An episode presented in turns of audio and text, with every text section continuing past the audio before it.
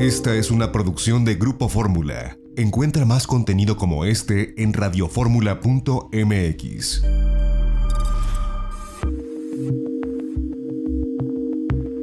XEDF FM 104.1 MHz, donde tu opinión abre una conversación, transmitiendo con 120.000 watts de potencia desde la Torre Latinoamericana Piso 38 en la Ciudad de México. www.grupoformula.com.mx.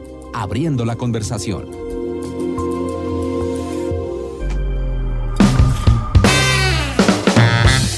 Itinerario turístico con José Antonio López Sosa.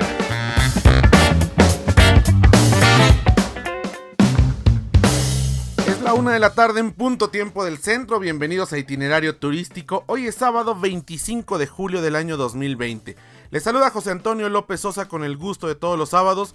Nuestros números telefónicos están abiertos aquí en Radio Fórmula Universidad 55 51 66 34 04. Nos pueden escribir.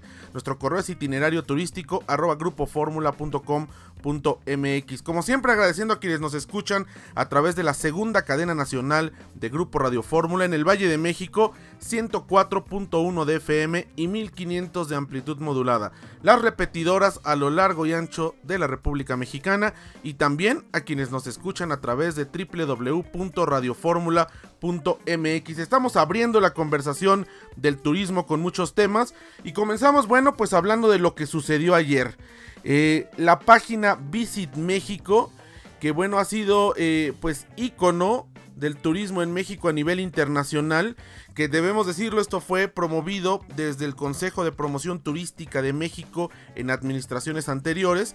Bueno, pues se conservó y ha sido pues reiteradamente señalada por el secretario de Turismo como parte de las estrategias que se van a usar para poder eh, posicionar a México en esta etapa eh, donde comience la reapertura después de esta pandemia del COVID-19.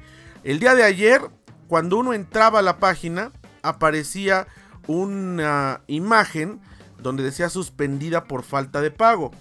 Muchos eh, colegas y mucha gente se fue con la finta que si no se había pagado el dominio o el hosting, que eh, pues era increíble que no se pagara una cosa del tamaño de Visit México, pero no fue así. La realidad es que alguien, y ayer nos lo explicó claramente en Altavoz Turismo nuestro colega Marco Daniel Guzmán, alguien que tiene presuntamente el control de la página, es decir, que lo administra, redireccionó a cualquier persona que entre a Visit México, lo redireccionó hacia una imagen que precisamente trae el logo de Visit México y dice suspendida por falta de pago. Más tarde, la Secretaría de Turismo pues eh, dio a conocer que quien está concesionado, es decir, quien está a cargo de la página es la empresa Braintivity, que anteriormente tenía una sociedad con la Secretaría de Turismo, es decir, en administraciones anteriores. Y los accionistas son Carlos González y Marcos Achar. Marcos Achar es quien la dirige. Aquí lo que sucedió seguramente es que alguien dentro del equipo de quienes eh, actualizan esta página puede ser un proveedor, puede ser alguien interno, alguien que tiene acceso a las claves de esta página, pues hizo esta mala jugada, no sabemos si como una mala broma, si porque les deben dinero, si porque, pero no, no, al, no a quien hospeda la página, sino quizás a quien está diseñando. El chiste es que así apareció, es terrible la imagen que se tiene a nivel internacional de México cuando entra uno a la página y se ve eh, pues que está suspendida por falta de pago. Pero bueno, pues muchos se fueron con la finta y eh, pues sobre todo quienes tienen filias y fobias, pues argumentando contra el gobierno, contra eh, pues la cuarta transformación, que evidentemente digo, aquí no estamos para defenderla turísticamente hablando, pero hay que decir las cosas como son. Y lo que sucedió es que alguien que tiene el control de la página redireccionó hacia una imagen que dice suspendida por falta de pago. Eh, dice la Secretaría de Turismo que va a investigar.